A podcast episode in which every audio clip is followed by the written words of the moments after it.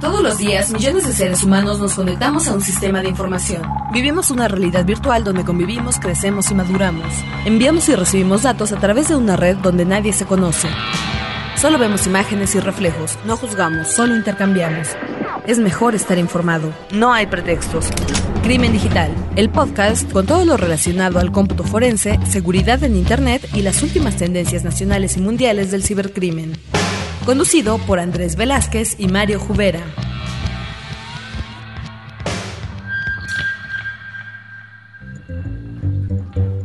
Hola, ¿qué tal amigos? Bienvenidos a esta, la sexta emisión de Crimen Digital, el podcast dirigido a todos los temas relacionados a cómputo forense, seguridad en Internet y por supuesto al cibercrimen. Me acompaña Andrés Velázquez. Andrés, ¿cómo estás? ¿Qué tal Mario? Muy contentos otra vez aquí. Aunque ustedes no lo sepan, estamos grabando esto antes de las vacaciones de Semana Santa. Así es. Hay que decir la verdad, ¿no? Y bueno, aquí Mario en unas fachas bastante vacacioneras.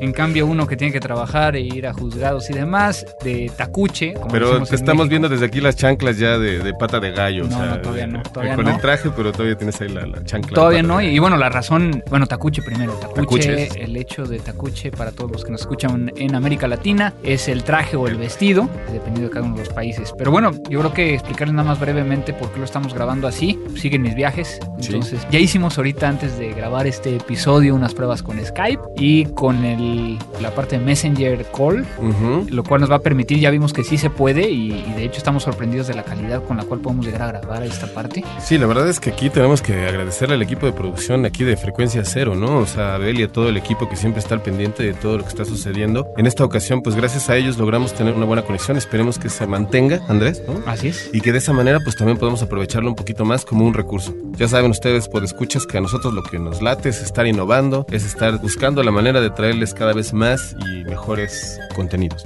Exactamente, y bueno, mantenerles aquí en comunicación, esperamos todos sus correos, sus tweets y todo. Yo creo que hay que recordarles cuáles son los Sí, medios claro. de comunicación, ¿no? Tenemos por un lado el correo electrónico del programa que es contacto arroba crimendigital.com. Ahí es donde nos va a llegar el correo electrónico, podremos llegar a, a contestarles. También por el otro lado, si quieren mandarnos comunicaciones personales, que no es la idea, sino que lo hagan al programa, Sí, que lo hagan al Eh, programa, porque si no después eh, no sabemos qué chismes pueden tener directamente ahí con Andrés y nos gustaría que todos este, nos enteráramos por lo menos.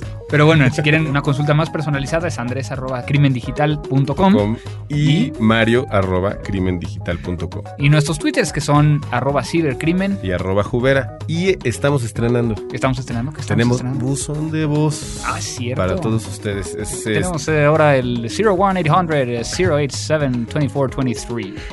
La traducción dice 01800 087 2423. Todo esto desde, desde la ciudad, de, bueno, desde México, así ¿no? es. Eh, eh, para nuestros amigos que están fuera de México, mejor envíenos un correo electrónico. Sí, claro, claro. Y bueno, a través de esta herramienta lo único que ustedes dicen, dejan un mensaje con el nombre del programa que se están dirigiendo y nos lo van a hacer llegar. Entonces, pues bueno, se amplía más la oferta, ¿no? Así es, así es, todo gracias a Frecuencia Cero. Así es. Entonces, pues, yo creo que iniciamos con este, este episodio que trae muy buenas noticias. Muy buena onda. Lo nuevo.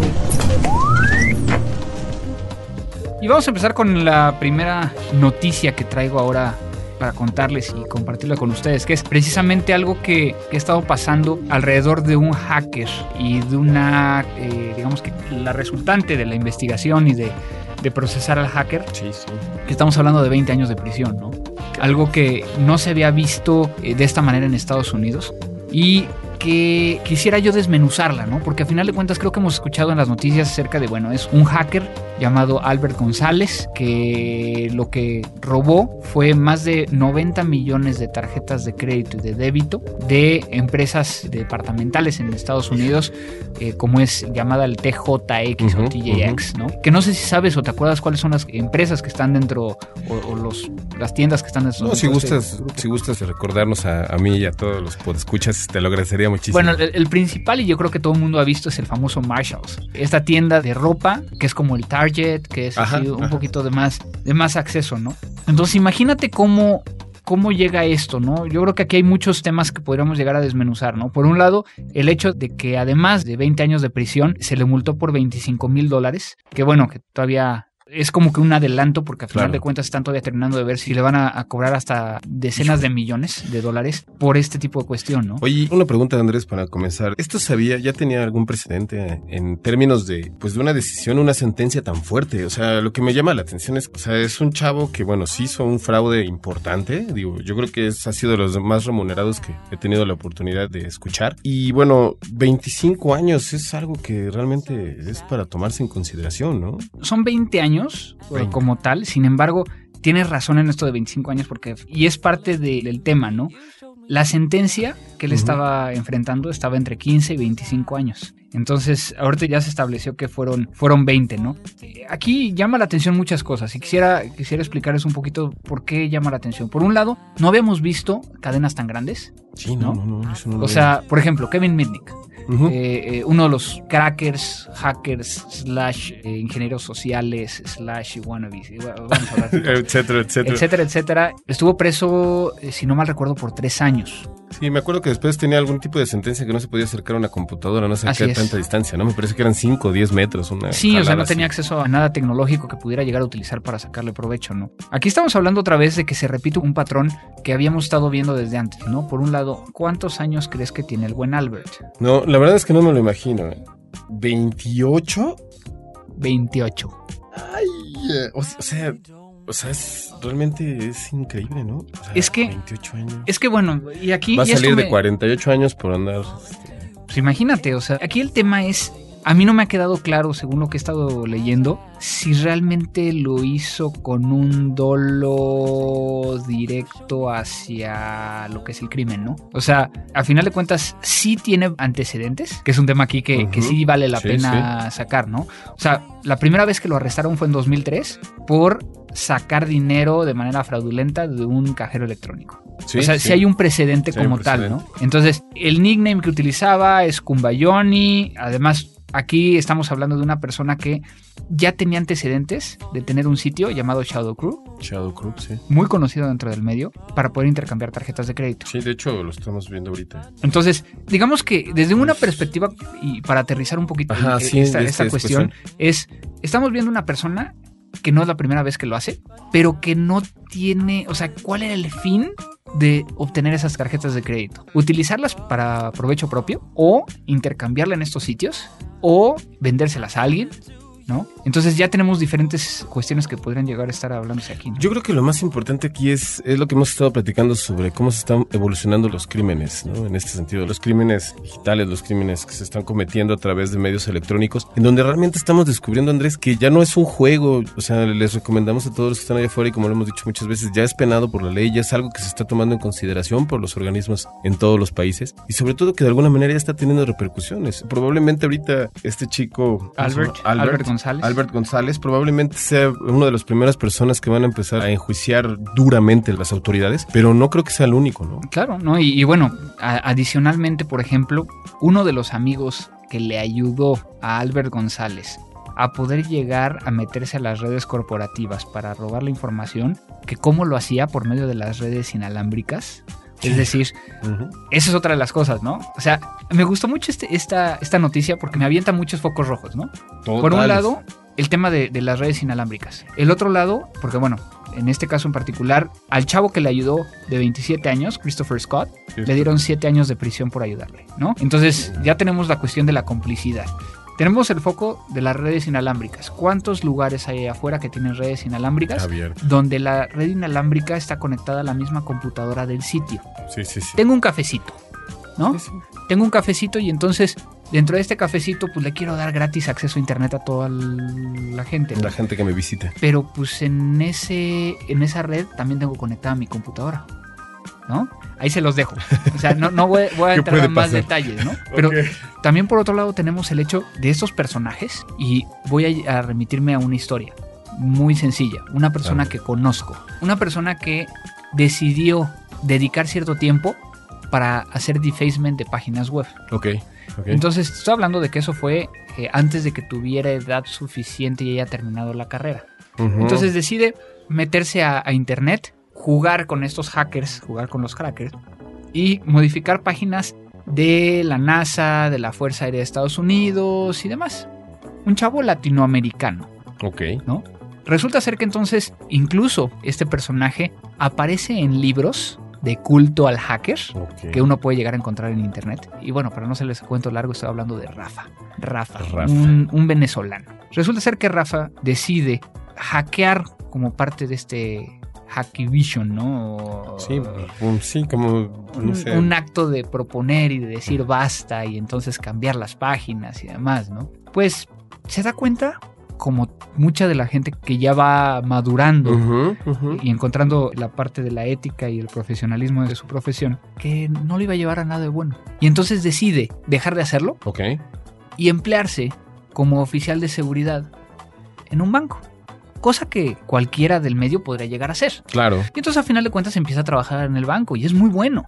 Es muy bueno porque a final de cuentas tiene conocimientos, se ha preparado y puede llegar a realizar su labor. Sin embargo, un día le dicen del banco, oye, tienes que ir a Estados Unidos a tomar un curso. Perfecto. Prepara todos sus documentos, se va a Estados Unidos y llegando al punto de entrada, ¿Are you Rafa?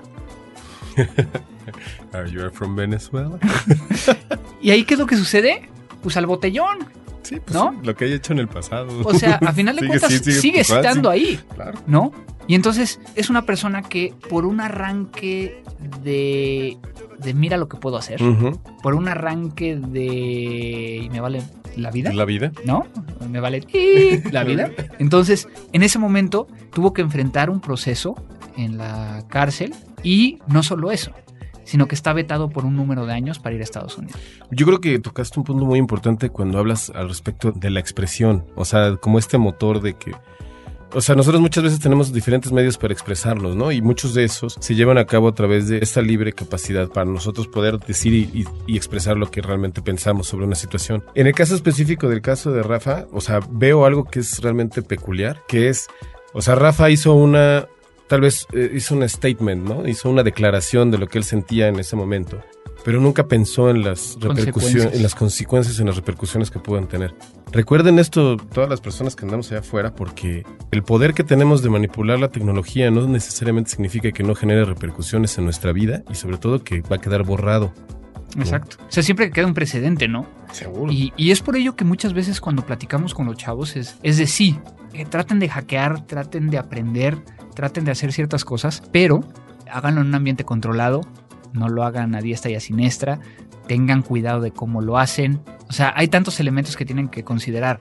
Acuérdense que si un menor comete un delito, sigue siendo un delito.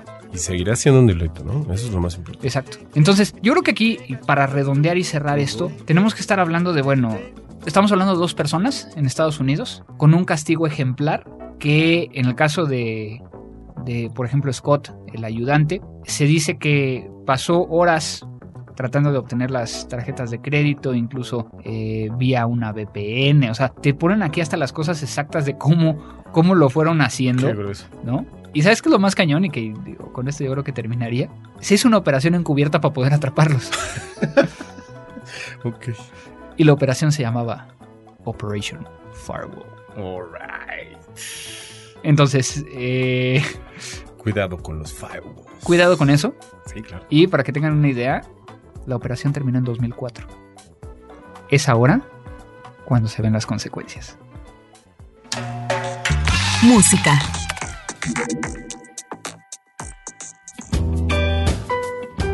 Mira, Andrés, se me ocurrió en esta ocasión presentarte a una banda chilena, aparte como una especie de tributo por lo que sucedió hace poquito con el tema del terremoto. Es una banda de- directamente de Santiago, se llama Pedro Piedra. Es un excelente músico, un gran amigo aparte en lo personal. Bueno, Pedro Piedra ha tenido una experiencia muy importante en México. Eh, acaba de tener una gira que fueron aproximadamente 25 fechas. En, Wow. fueron en dos semanas o tres semanas, estuvo trabajándole mucho. La canción ha tenido muy buena aceptación en la radio, a nivel nacional aquí en México. Ha estado trabajando muchísimo y lo más importante es que, bueno, ahora se reafirmó su nueva participación dentro del Festival Vive Latino, el festival más importante de Iberoamérica. Por lo menos así nos dicen los que hacen los, los comerciales.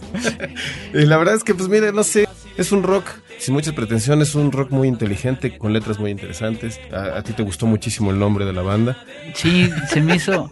Yo voy a, voy a armar otra vez una banda y se va a llamar Mi Banda. Algo así. Así. O sea, ¿Cómo se, ¿Quién va a tocar? Mi banda. mi banda. Es así como, ¿cómo se llama tu banda? Pepe Pecas, Ajá. ¿no? Entonces, este, me dio mucha risa cuando lo escuché. Sin embargo, cuando empecé a escuchar la música, me gustó mucho. Y bueno, el hecho de que vengan de, de otros los países Sí. que también yo estimo mucho, que es Chile, eh, Sipo y Cachay, y, eh, tantas palabras Tantas palabras. que uno aprende allá. Y bueno, el, el poder llegar escuchando esta música, estar comiendo unos loquitos, que son unos abulones en la playa de Valparaíso. Mira nomás. Como que- Qué qué, mal, qué, mal, qué mal te tratas cuando viajas, ¿eh? Qué bruto.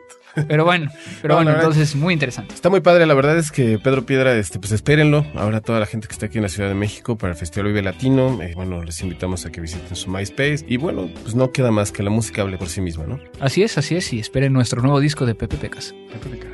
Pica papas. En el día que morí, el cura se confundió, dijo que yo era un gran hombre. La familia me lloró, mirando una fotografía, hicieron un brindis en mi nombre. Solo me repito que a veces es fácil olvidar de dónde vienes y quién eres. Yo sé lo que hice bien, yo sé lo que hice mal. Tibia está la cama, el sol pega en la ventana, tengo sábanas pegadas en la cara. No me quiero levantar, no me quiero trabajar, no quiero saber nada de nada.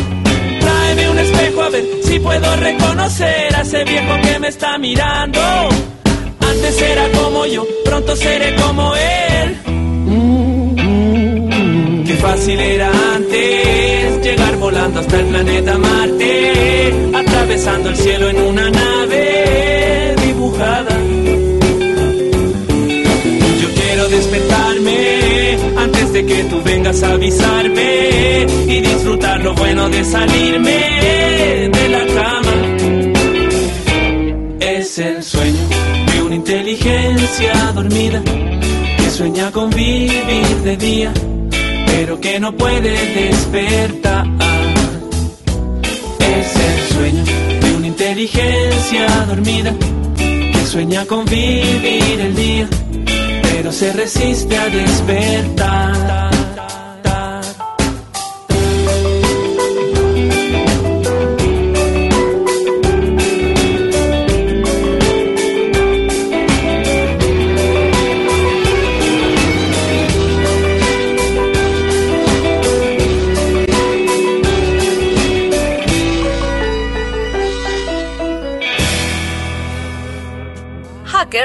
Llamaban a una comunidad de programadores entusiastas y diseñadores de sistemas en los años 60 en los laboratorios de inteligencia artificial del MIT en Estados Unidos. Pues Andrés, precisamente yo creo que hoy venimos con la espada muy, muy desenvainada. Yo creo que esto de las vacaciones nos tiene muy estresados o algo así. Fíjate que yo me encontré una nota que es muy interesante, no nada más por el hecho de la información que se maneja, sino porque tengo algunas preguntas que me gustaría hacerte al respecto de este anuncio. Y también, bueno, de alguna manera aprovechar para sacar estos puntos álgidos y comentarlos y sobre todo que también nuestros podescuchas de Crimen Digital nos den sus comentarios, ¿no? Y nos digan qué opinan. La nota es Google parchea Chrome días antes de un famoso concurso de hackers. Ok. La importancia de este evento es, eh, se llama PWN 20WN. Es como Power 20 o 21, una cosa así. Es eh, precisamente les dan un cierto tiempo para que puedan llegar a hackear, ¿no? Está patrocinado por una empresa. Es, digamos, como que esta parte muy llamativa de, de la industria de la seguridad informática, en donde ponen a prueba el, el intelecto de las personas que se dedican a esto. Eh, hay un premio en efectivo, eh, hay más de 100 mil dólares en premios. Y, y la idea es que vayas eh, hackeando los principales navegadores. Vayas hackeando Firefox, vayas hackeando Explorer, vayas hackeando Safari y vayas hackeando Chrome. Ok. ¿Ok? Dentro de todo esto, bueno, realmente la mayoría de ustedes nos me dirán, bueno, ¿qué tiene de nuevo? ¿Qué tiene de interesante? Bueno, aquí es donde realmente empieza lo interesante y es un cuestionamiento que a mí me surgió cuando yo estaba leyendo la noticia. Es, ¿realmente podemos confiar en los resultados que salgan de este tipo de eventos? ¿O es única y exclusivamente para hacer un show off y darle en la torre a las marcas? Qué ojete eres. A ver, A ver. Punto número Yo me uno. quedé viendo así. quiero que quede constancia de que me estuvo ocultando la nota que iba a dar el día de hoy para que contestara con la neta. sí, sí, sí. Y bueno, voy a contestar con la neta. Yo creo que, que cuando estamos hablando nosotros de, de que alguien prueba una tecnología, va a depender quién esté atrás de cómo lo prueba. Ok. Y va a estar atrás de qué es lo que prueba. Digamos, si yo te entrego a lo mejor una botella de Coca-Cola que estoy viendo aquí enfrente de mí. Y te digo, ¿cuál es más dulce? La Coca o la Pepsi, que ya sucedió. Ya, ya, el reto Pepsi. El, famoso reto Pepsi. Tienes la cuestión de, de que, depende cómo te pregunte, puedo llegar a sugestionarte. Pero también, si empezamos a hablar de tecnología, que yo sé que tú no tienes una BlackBerry, ¿no? Y, y te empiezo a preguntar sobre ciertos elementos de la BlackBerry que a lo mejor tú no conoces al Lo que no 100%. te gusta, ujú. y te digo, bueno, ¿qué es más fácil? El poder llegar a enviar un mensaje de texto en tu teléfono o en mi teléfono. A lo mejor tu teléfono tiene menos teclas que el mío, el mío tiene un. QWERTY, ¿no? Entonces vas a decir que el mío, ¿no? Pero, por ejemplo, ¿en cuál es más fácil marcar? Claro, En el tuyo. en el mío. Entonces, si yo hago las preguntas correctas, voy a tender hacia cierta tecnología. Porque, y eso es cuando estamos hablando de una entrevista, y eso es una cuestión normal, ¿no? Cuando lo empezamos a llevar a, a comparar dos tipos de tecnología, o por ejemplo en este caso el concurso, ¿cuál es el fin del concurso? El fin del concurso es determinar que Chrome es el más seguro. ¿No? Exactamente. Por lo tanto, el hecho de que hayan, o sea, punto número uno, están más preocupados por encontrar las vulnerabilidades de los otros, Exactamente. ¿no? Ese es, eso es. Yo creo que es el punto más, más Sí, fuerte. Están más preocupados de encontrar las vulnerabilidades de los otros. Y normalmente cuando vas a hacer un concurso, tú te preparas para que el menos fregado seas tú, Claro. ¿no? Entonces, en este caso, por alguna razón, encontraron unas vulnerabilidades que alcanzaron a parchar antes. Fíjate ¿Es válido o no es válido? Esa yo creo que es, el la, la pregunta, ¿no? Eso es una de las preguntas, pero también quiero comentarte, Andrés, que el concurso, mira, el, concurso se llama Pwn to Own. Así se llama. Exactamente. Esa. Ya ahorita ya lo, ya lo tuvimos oportunidad de leer bien. Y a ver, explícanos qué es. O sea, en realidad, mira, eh, es un concurso que se organiza en Canadá. La empresa que les encarga de realizarlo se llama Tipping Point. Sí. Eh, en realidad. ¿Y usted el- sabe quién es Tipping Point? Es... Es parte de Tricom. Sí, sí es cierto, ya me acordé. Es parte de Tricom. Sí. ¿Y qué hace? Un IDP, IDS, ID sniffing, ID lo que quieran, ¿no? Que ahí, bueno, paréntesis, yo no creo realmente en ese tipo de tecnologías. Ok, Eh, es algo interesante. ¿Por qué? Porque nunca he visto una bien configurada. O sea, es muy difícil el poder llegar a, a- a ver eh, ese tipo de cuestiones, ¿no? Digo, no digo que sean malas, ¿no? Sino que yo creo que volvemos al factor de que si no tienes a alguien que lo pueda llegar a configurar atrás de él, pues va a ser muy difícil de que Oye, y aproveches, aparte, ¿no? ¿no crees que están utilizando, eh, en este caso, a todas las regiones de geeks y de, de todos nuestros amigos de geeks, hackers, este, freaks, etcétera, etcétera, etcétera? ¿No crees que lo están utilizando para el beneficio propio de las organizaciones sin darse cuenta? Pero está bien. ¿Sí consideras que está bien? O sea, yo digo que está bien. Lo que pasa es que yo creo que la mayoría de las personas que participan en este tipo de eventos lo hacen más por la cuestión del desafío del intelecto, ¿no? Y por eso aquí yo te lo diría de, de otra forma. O sea, por ejemplo, yo creo que está muy bien porque a final de cuentas, si yo ubico un chavito que tiene muchas capacidades, Ya lo puedes empezar Venga a pa' acá. reclutar, Claro. entonces lo recluto para poder llegar a utilizarlo dentro de mi equipo, ¿no? Entonces, creo que sí hay, hay ciertos beneficios y lo voy a llevar a, por ejemplo, una página que estaba viendo yo el otro día, ¿no? Es una página donde es un concurso para crear eh, logos. Ok. Entonces, imagínate que tú abres una empresa, ¿no? Y, y lo que quieres es un logo para esa empresa. Entonces, tú explicas de qué es la empresa, explicas qué colores te gustan, explicas todo este relajo y se abre un concurso. Tú estás dispuesto a pagarle al número uno, al que más te haya más te gustado, 250 dólares. Y entonces tienes un grupo de diseñadores que se dedican a tratar de ganar el concurso. Ok. Fíjate cómo hay beneficio Sí, es- para ambos lados. Es ¿no? como ponerlo mejor postor, pero de- digamos de ambas partes, ¿no? Claro. Claro, porque entonces hay un beneficio económico para quien lo realiza y por el otro lado, pues yo me quedo con la titularidad del logo, ¿no? Es exactamente lo mismo, o yo, lo- yo pensaría que es lo mismo, ¿no? Si yo hiciera un concurso de, de forense, que es algo que estamos planeando Estamos- con, sí, sí, con una universidad, Con una cierta Eh, universidad. pues yo lo que espero sacar de ahí es por lo menos uno, dos o tres personas para traerme a mi equipo, ¿no? Porque ahí ya me van a... O sea, es mucho más fácil para mí, como empresario, el poder llegar a, a ver las capacidades técnicas de la persona. Sí, no, lo que pasa es que, mira, es como encontrar las, en este caso, las cuestiones, digamos, las personas que tengan el talento, ¿no? Que tú estás buscando. Claro. Pero yo creo que existe algo muy importante. Las personas que estén en este tipo de concursos deben de saber cuál es el potencial de Y creo que este foro puede ir muy de acuerdo con lo que estábamos platicando hace un momento de- del chavo que de este hacker que este que está condenado por 20 años, en donde realmente lo haces en el foro y en el lugar adecuado, ¿no?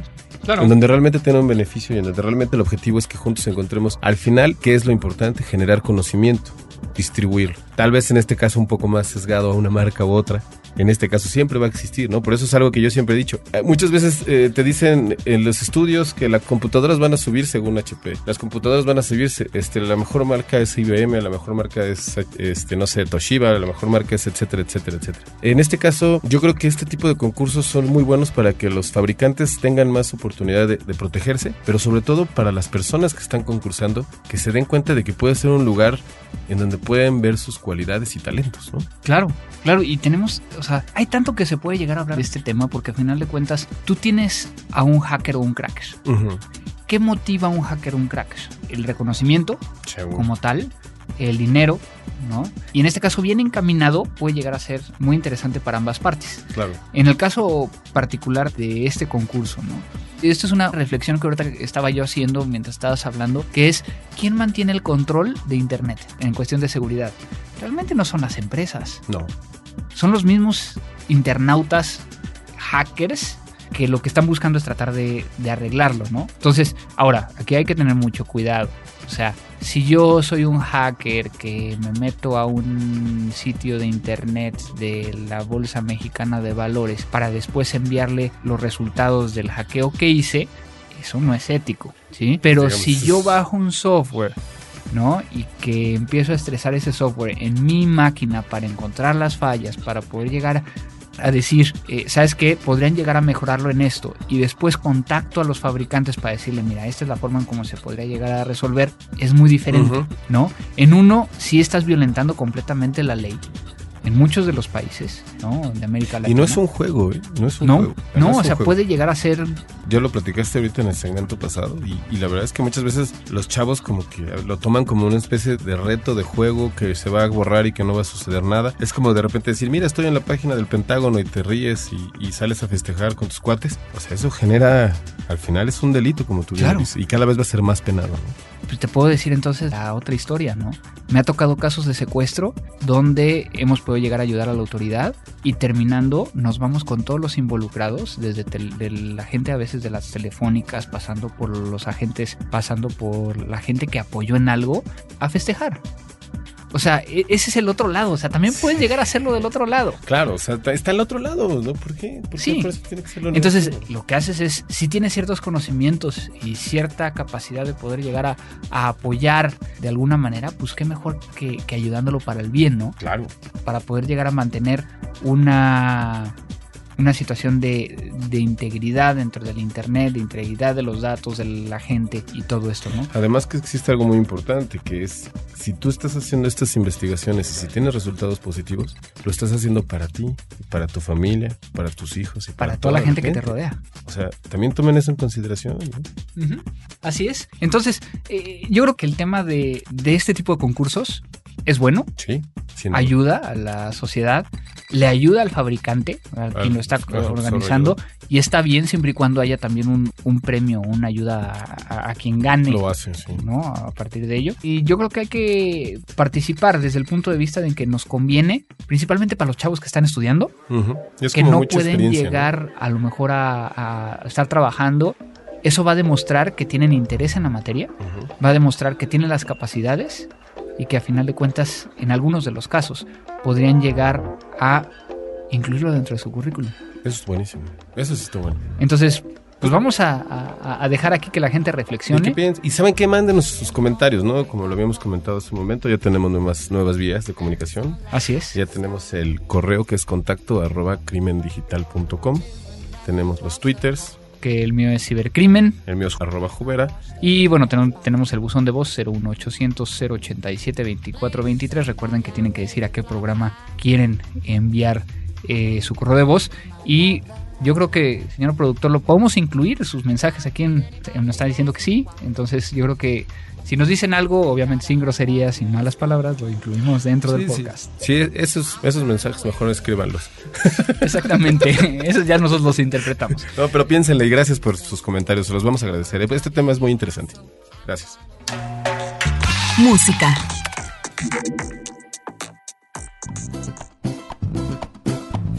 Bueno, Mario, yo traigo ahora dentro del tema de, de la música algo que me traje de directito desde Colombia. Desde Colombia, sí, sí, sí. ¿Qué pasó, marica?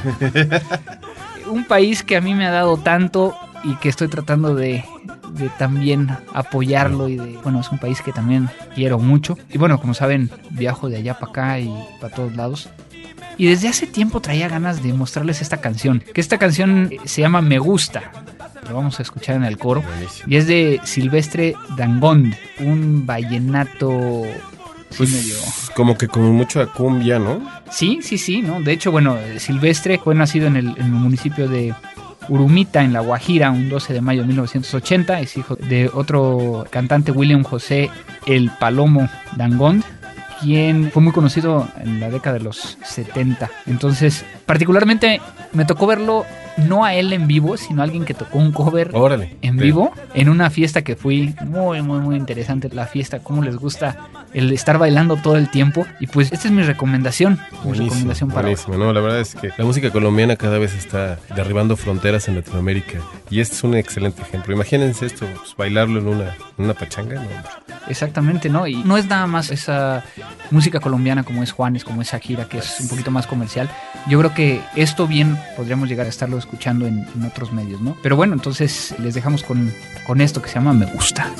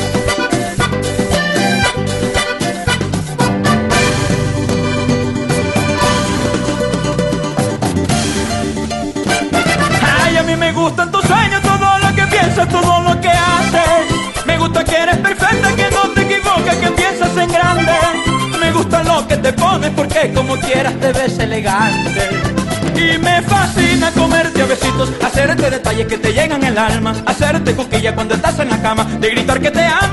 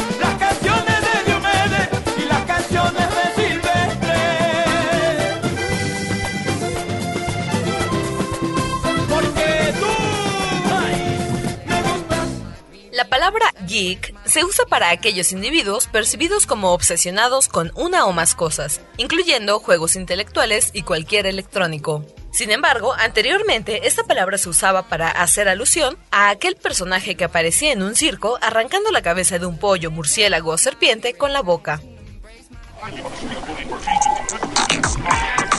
Recomendaciones. Pues ahora vamos con las recomendaciones y para ello ya ven que tengo que decirles que tienen que escuchar uno de los podcasts anteriores donde Mario estaba hablando de Formspring y que el tiempo me ha dado la razón. Así es. Por ahí se dice que, y, y es una versión no confirmada, ¿eh? Digo, y tengo que decirlo eh, como tal. Afortunadamente, porque si no, Si no te estaría todavía molestando sí, más me estarías molestando un de poco que, de que supuestamente la gente de Front Spring eh, fue a la cárcel. Fueron por, detenidos, ¿no? Ajá, entonces, pero bueno, vamos a hablar ahora de las, las recomendaciones del día de hoy. El día de hoy les traigo yo una página que tiene muchas cosas, ¿no? Es una página que tiene su propio podcast eh, que se llama Inside the Core y es una página y un podcast dedicado completamente al cómputo forense de macOS. Órale. Es un tema que, que, bueno, hemos platicado muy brevemente dentro del podcast y, y me gustaría proponer para que apuntes ahí en tu libretita Ah, claro. el hacer un, un podcast únicamente de Mac. Porque bueno, ahí hay muchos, muchos trucos, ¿no? Desde no abran las Macs, porque luego no se pueden cerrar y no caben todos los tornillos donde iban, hasta, hasta de bueno... Jobs te está vigilando. es el del gran hermano. No, es que yo tengo ahí una situación donde tuvimos un caso en particular que abrimos una Mac y nunca me quedó como estaba, ¿no? Tomando en cuenta que el disco duro está hasta arriba, o sea, la parte más difícil de llegar a acceder es el disco duro, el ¿no? disco duro. Y para generar una imagen forense fue el calvario más grande de mi vida, ¿no? Entonces, para ello, para todo ello, eh, existen estos recursos, ¿no? La página se llama Mac OS X Forensics, porque aparte es de Mac OS 10, ¿no?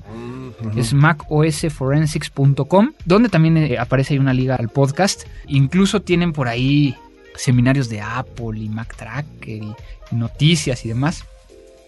Donde cabe mencionar que tienen, por ejemplo, cómo hacer un análisis de Mac, cómo funciona el HFS, que es el sistema de archivos del, de eh, OS, cómo funcionan los playlists, que me es difícil explicarlo todo en tan poquito tiempo. Pero sabes que sí estaría bueno, ¿no? sí estaría bueno platicarlo después, eh, precisamente ahorita viendo la página, hay muchas cuestiones que podemos eh, retomar. Digo, tal vez no nada más platicar de este sitio, sino también de algunos otros, pero también bueno de que nos platiques un poco un poquito más de tu experiencia también haciendo el análisis a los, a Claro. los Macs, ¿no? Porque O sea, algo, algo tan sencillo y, y esto sí lo puedo explicar muy rápido, que por ejemplo, los ya ves que para poder llegar a instalar en una Mac, simplemente lo arrastras, ¿no? Sí, no. no. Lo arrastras a, a aplicaciones. Bueno, ese, eso que tú arrastras no es la aplicación, es un folder.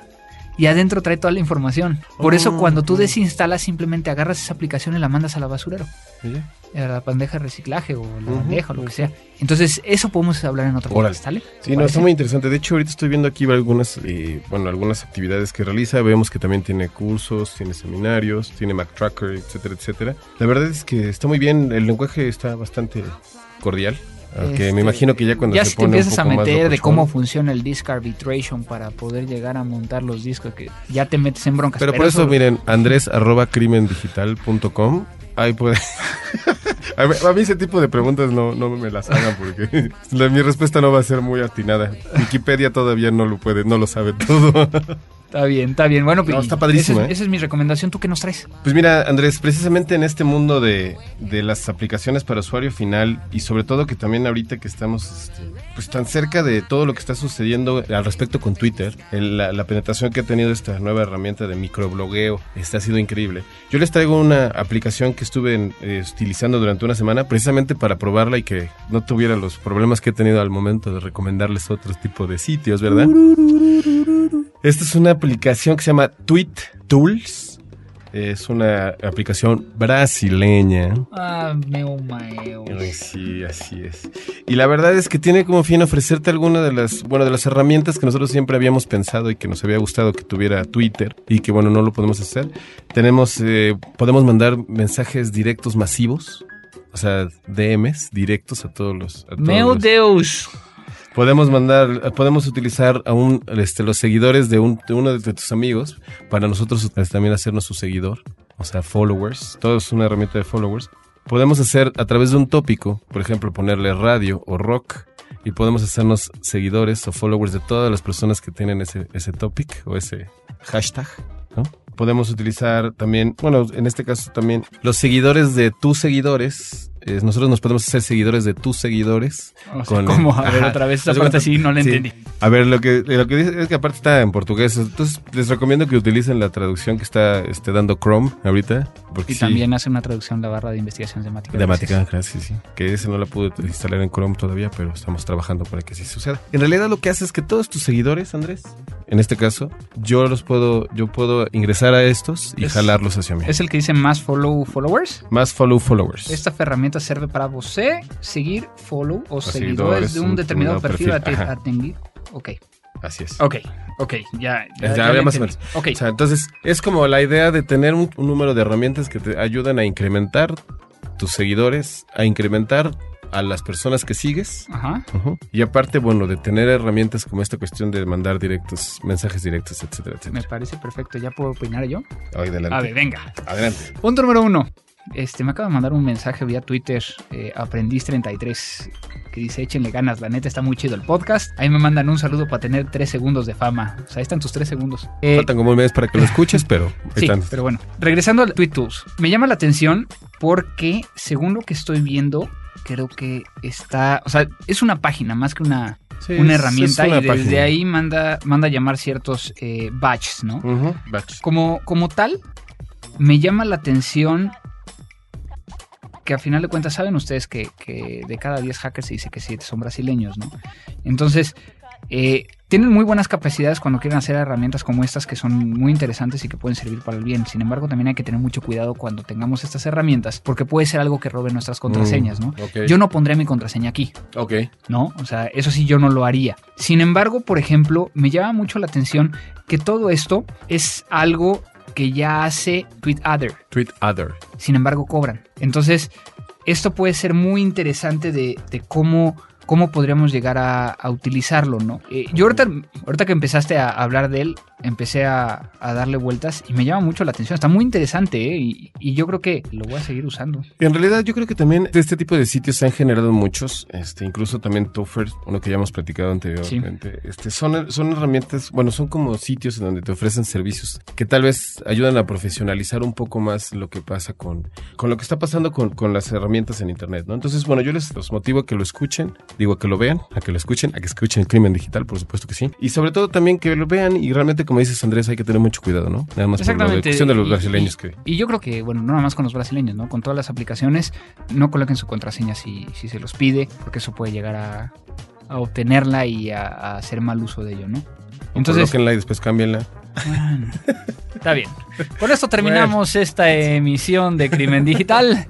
Queremos agradecerles a todos por habernos escuchado. Recuerden que tenemos vías de comunicación que son Así es, tenemos el correo que es contacto arroba crimendigital.com, nuestros twitters, que es eh, arroba cibercrimen. eh, arroba jubera. Y también tenemos el buzón de voz. Si lo hacen desde México, marcan 01800 087 2423. sin costo para toda la República Mexicana. Y simplemente dejen su mensaje diciendo para qué programa es o si quieren hacernos alguna pregunta y posiblemente los pongamos también dentro del programa. Entonces, pues yo creo que ya terminamos por hoy. Vámonos de Vale. vacaciones. Recuerden, eso estuvo grabado antes de las vacaciones de Semana Santa. Y eh, muy posiblemente la próxima emisión sea... eh, me encuentre yo directamente desde Argentina. ¿Viste? Entonces, eh, igual Bueno, le va hacemos ser- una conexión va a desde ser allá. un quilombo. Buenísimo. Y- exactamente. Ah, pues muchísimas gracias, Andrés. No, Este, al contrario, Mario, muchas gracias por tu tiempo. Muchas gracias gracias, a todos. a Abel, a Paulina, Producción. la parte de producción, controles y demás. Y Gracias, muchas gracias a frecuenciacero.com.mx por permitirnos estar aquí.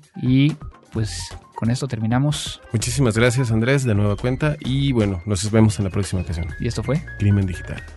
Crimen Digital, el podcast con todo lo relacionado al cómputo forense, seguridad en Internet y las últimas tendencias nacionales y mundiales del cibercrimen. Conducido por Andrés Velázquez y Mario Jubera.